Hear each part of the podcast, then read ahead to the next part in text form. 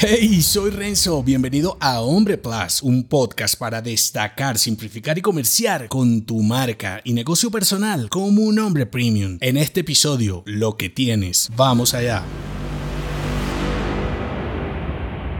El dinero de cualquier hombre es efímero y en medio del consumismo los juguetes también son pasajeros. Comprar esto o aquello más allá de lo necesario para mantener una calidad de vida significativa puede resultarte en más cargas que alivios. Sin embargo, hay algo que tienes, que no usas suficiente y que sí que puede llevarte a niveles inalcanzables de satisfacción. Y es tan básico que siquiera lo tienes en cuenta para impactar en tu entorno y eres tú mismo. Creer, potenciar y sacarlo mejor de ti, así te suene a cliché, es el arma más poderosa de un hombre. Lo que pasa es que prefieres sumergirte en el consumismo de cosas inútiles en lugar de invertir ese tiempo en ti. ¿Y sabes por qué? Porque quejarte es más fácil que asumir el compromiso de tus acciones. Preocuparte y opinar sobre los demás es más simple que trabajar tu mentalidad para avanzar y mejorar tú. Y así ayudar a otros si es lo que quieres para dar significado a tu vida. Verte como un mártir de las circunstancias circunstancias te disculpa para ser un tipo promedio. ¿Por qué supones que ha calado tanto en la sociedad contemporánea esta masculinidad fragilizada? Pues porque es más fácil ser un perdedor que nadar a contracorriente por tus sueños, pasiones y ambiciones. Es más cómodo no responsabilizarte. De eso se ha tratado siempre, de másteres y esclavos, de pastores y borregos, de caciques e indios. Y no es que esté mal un rol u otro, siempre y cuando estés conforme con tu vida, esfuerzo y resultados